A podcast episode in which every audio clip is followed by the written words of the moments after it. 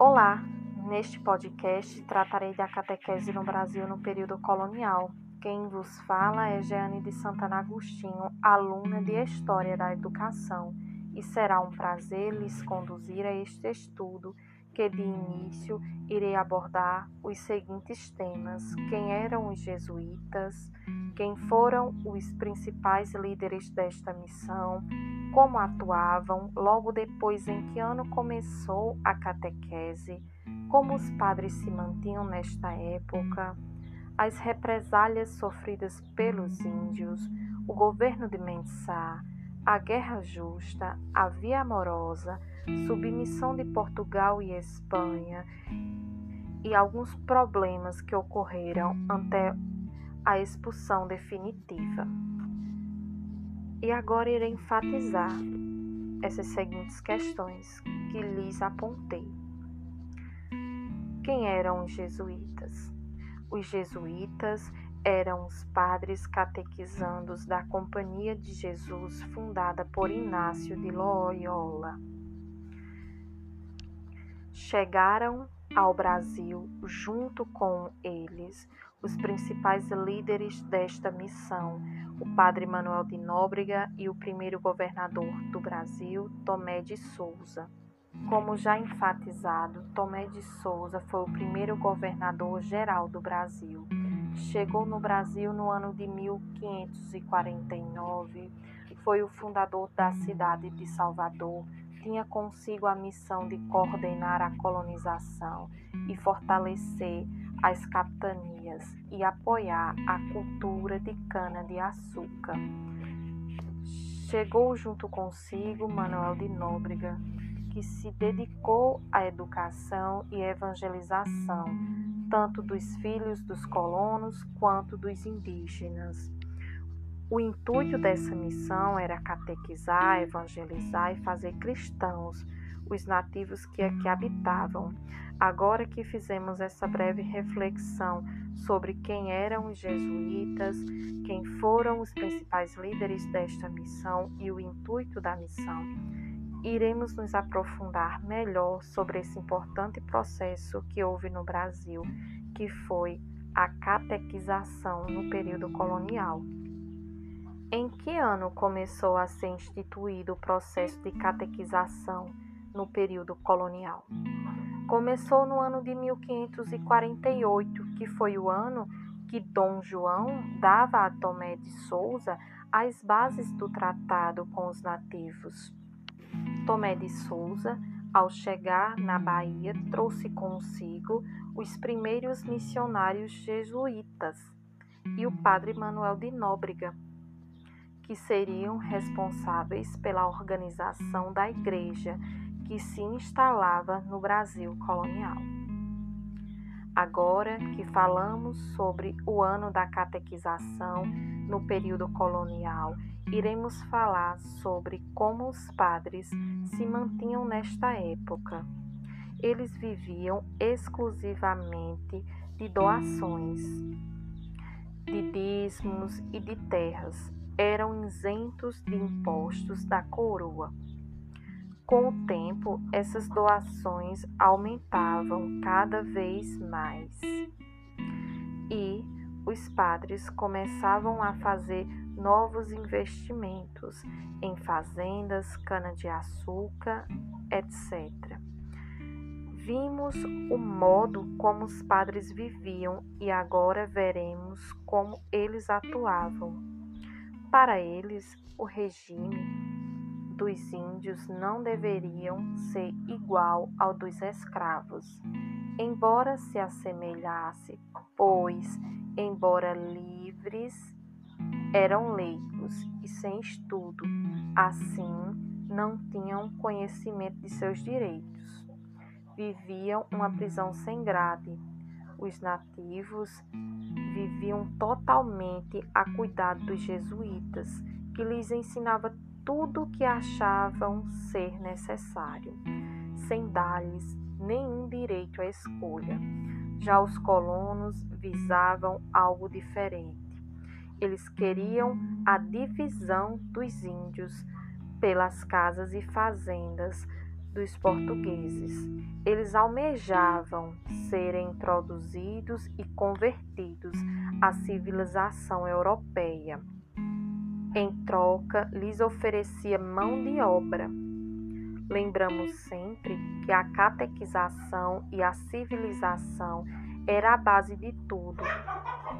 Dom João, que era o rei de Portugal, enviou os jesuítas para preparar todo o terreno e logo adiante se apresentar como um servo de Deus perante os nativos. Veremos agora as represálias que os índios sofriam. Aqueles que fossem contra o que a coroa pregava recebiam castigos severos e muitos eram mortos.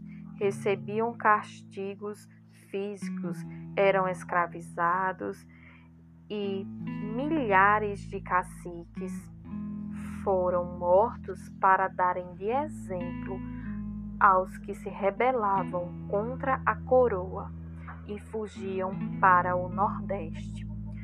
Veremos agora o governo de Mensah.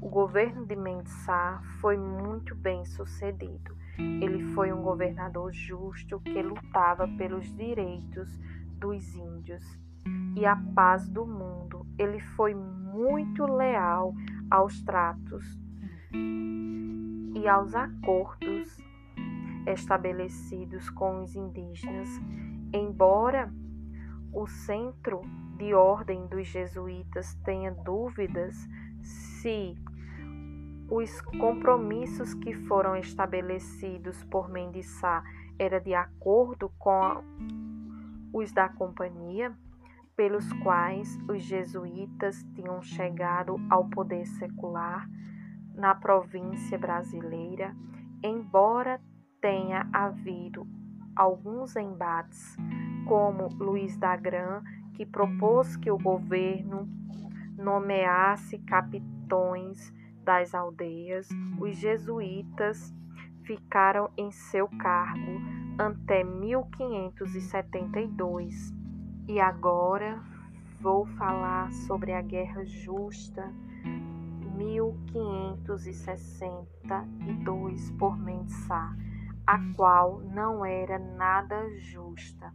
Era justa apenas, pelo, apenas pelos invasores já que os nativos que resistiam às investigações dos colonizadores e não aceitavam isso passivamente, foi nesse período que começou a ser estabelecido o processo legal de escravatura. Os nativos alegados em pleno século XI eram de conhecimento prévio da fé ou recusa da mesma, hostilidade contra os vassalos e aliados dos portugueses e quebra de pactos celebrados. Sofriam então várias represálias.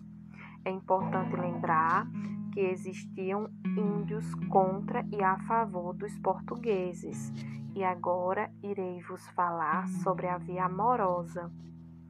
Foi abraçada por Nóbrega e era relacionada com questões doutrinárias, como, abre aspas, a de saber se seria legítima a confissão mediada por intérpretes, se não fazia injúria à fé os índios a assistirem missas lado a lado com os cristãos e participarem de outras práticas religiosas, mantendo-se nus. E questionavam os costumes indígenas. Logo em seguida, em 1562, houve a lei contra os coites com medo de serem escravizados, fugiram para o sertão. Tentativa em vão, tendo em vista que os portugueses os capturaram logo em seguida. Os que permaneceram nas aldeias também ficaram em maus bocados, pois foram atingidos por grandes desgraças causadas pelas obras jesuítas, epidemia da varíola que se espalhou no século XI, uma grande parte da população indígena morreu. E agora irei falar sobre a submissão de Portugal e Espanha. Nesta época que a Companhia de Jesus perde a exclusividade de cuidar dos índios, os carmelitas, no ano de 1581, eram os responsáveis pelos tupinambás. Três anos depois, esse cargo ficou a postos dos franciscanos e dominicanos. Anchieta raramente se fazia presente nesta época e o interesse pelos índios diminuiu. Irei fazer uma breve ressalta com tudo o que acontecia, as mortes frequentes por conta das mazelas que assolavam as aldeias, os maus tratos à população indígena diminuiu drasticamente. Os jesuítas tinham então a necessidade que se estabelecesse uma lei em prol dos nativos. Irei agora falar sobre os problemas que ocorriam. Padre Leitão falava das relações de seus colegas padres com as Índias. Muitas cartas começaram a serem enviadas para Aquaviva a respeito da conduta de muitos padres. Nelas contatava que as aldeias, de fato, eram um lugar perigoso, em que os preceitos dos padres não eram cumpridos. Pois muitos padres mantiviam relações com as Índias e muitas agressões surgiam nas aldeias. Denúncia a Anchieta. Houve muitas cartas que relatavam a conduta de muitos jesuítas, pelas quais faziam censura a eles e seus modos de agir. Muitos padres revoltados escreviam milhares de cartas a Aquaviva. As cartas eram contadas perdão, nas cartas eram contadas os relatos da falta de obediência de muitos padres jesuítas, de relações que tinham com as Índias e da má conduta com a companhia. Fernand Cardim era um desses padres que relatava cartas à Aquaviva. Muitas cartas eram de relatos do comportamento do padre Pero Leitão a respeito de seu autoritarismo, agressão, entre outras coisas citadas. Índios vítimas do padre Pero Leitão. Aquaviva chamava a província do Brasil de vinha estéreo pelos padres pecadores. E agora irei falar sobre o governador Manuel Teles Barreto, 1583 e 1587. Era um governador com despesas exageradas e que poucos os agradavam ia tendo a degradação da população indígena sobre sua comanda. As aldeias estavam sendo devastadas. O número de índios mortos era incontáveis. Crianças separadas de seus pais, mulheres de seus maridos e filhos. Os que morriam não poderiam ser contados, pois era grande o número. Os que não morriam fugiam até serem capturados e mortos. Padres jesuítas perseguidos. Inimizade dos jesuítas com o governador. Os padres que lá habitavam estavam a buscar salitre e ouro. Rodrigues enfatizava que os padres deveriam ficar nas aldeias para cuidar do bem espiritual dos índios. E em 1600, Roma toma uma decisão que os padres deveriam visitar as aldeias de vez em quando, para que suas visitas servissem também para atendê-las espiritualmente. Porém, Pero Leitão ainda continuava com sua má conduta. E o padre Rodrigues não compactuava dessa ideia. Relatava que os colégios eram longe e que quando os padres chegassem nas aldeias, iam encontrar crianças mortas sem batismos, adultos sem confissão. Pero Rodrigues deixa seu cargo por ser contrário às ordens de Roma. Os colonos denunciavam as atitudes que julgavam não fazer parte da missão jesuíta os índios reclamavam da postura dos padres da companhia cá com eles. Agora irei falar sobre os problemas que ocorreram até a expulsão definitiva, a começar com a caça aos índios. Abre aspas. As referidas leis de 1595 e 1596 suscitaram reações de hostilidade, notadamente no sul, em São Paulo, para os paulistas cuja atividade era a mais lucrativa, a caça aos índios no sertão. As regulamentações que confiavam aos jesuítas o monopólio das entradas para o interim das terras à procura de índios forçosamente inaceitáveis. Agora irei falar sobre o governador Diogo Botelho.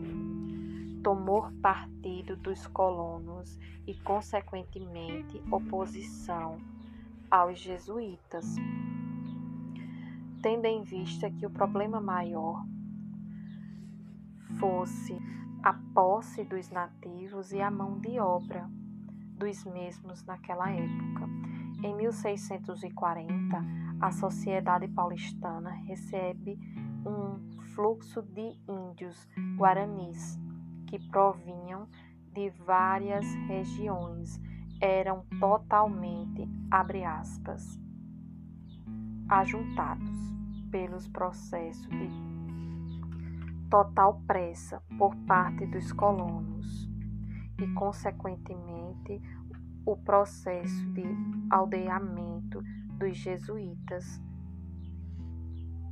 Fecha aspas.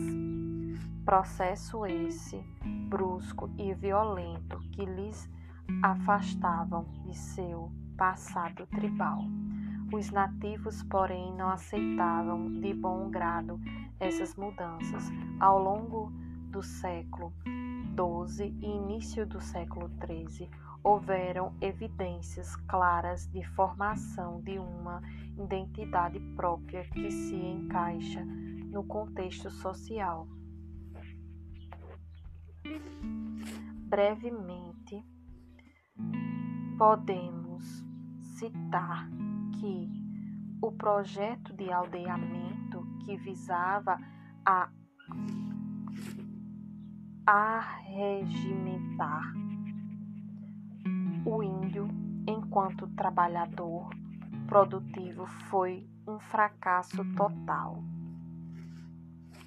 Os colonos almejavam negociar a mão de obra com os índios, mas jesuítas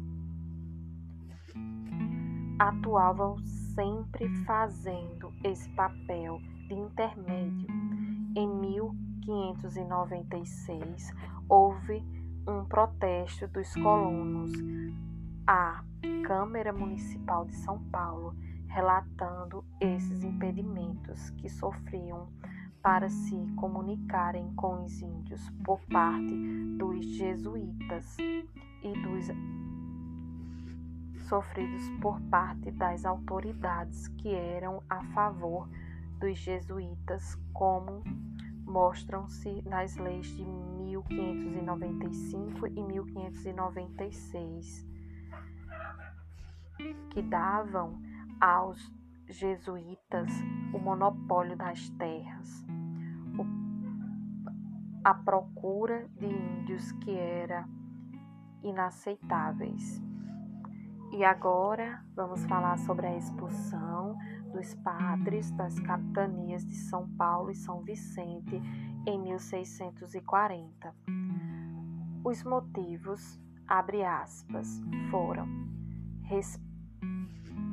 respeito às alterações e motins sobre as atitudes dos padres da companhia, que se tinha risco notável das vidas fazendas e honras de todos os moradores destas capitanias. Fecha aspas. Enfim, os expulsando.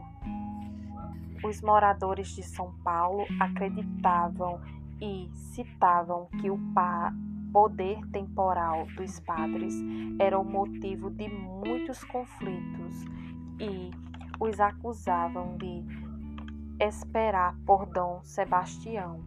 O Papa enviou uma bula escrita aos padres que lhes recomendavam seu modo de agir e que sua única missão era cuidar do bem espiritual dos nativos e não do poder temporal.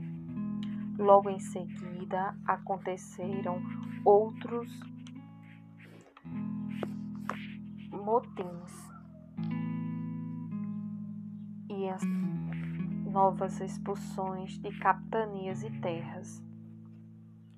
Mesmo assim, 13 anos depois, muitas capitanias sentiam a necessidade da volta dos jesuítas pelo seu modo de ensinar. E acordos foram estabelecidos para que isso acontecesse, tais como elas se pontificariam de manter os padres, mas que a sua principal missão era a educação dos povos. Anos depois, o Marquês de Pombal os acusavam de apoiar os indígenas na resistência contra Portugal em 1758. Um atentado à vida do rei José deu a Pombal o direito de retirar os padres da nobreza e expulsar os jesuítas que tinham amizade com os conspiradores. E chega ao fim o nosso podcast. Gostaria de ressaltar que todos esses dados que por mim foram expostos foram retirados do artigo Pontifícia Universidade Católica de São Paulo, de Marcos Roberto de Faria. Espero ter-lhes ajudado com essas informações e gostaria de convidar a todos para prestigiar os meus colegas com seus podcasts que estarão sendo divulgados em nossa sala Pedagogia Noturno 2020.2. Até mais!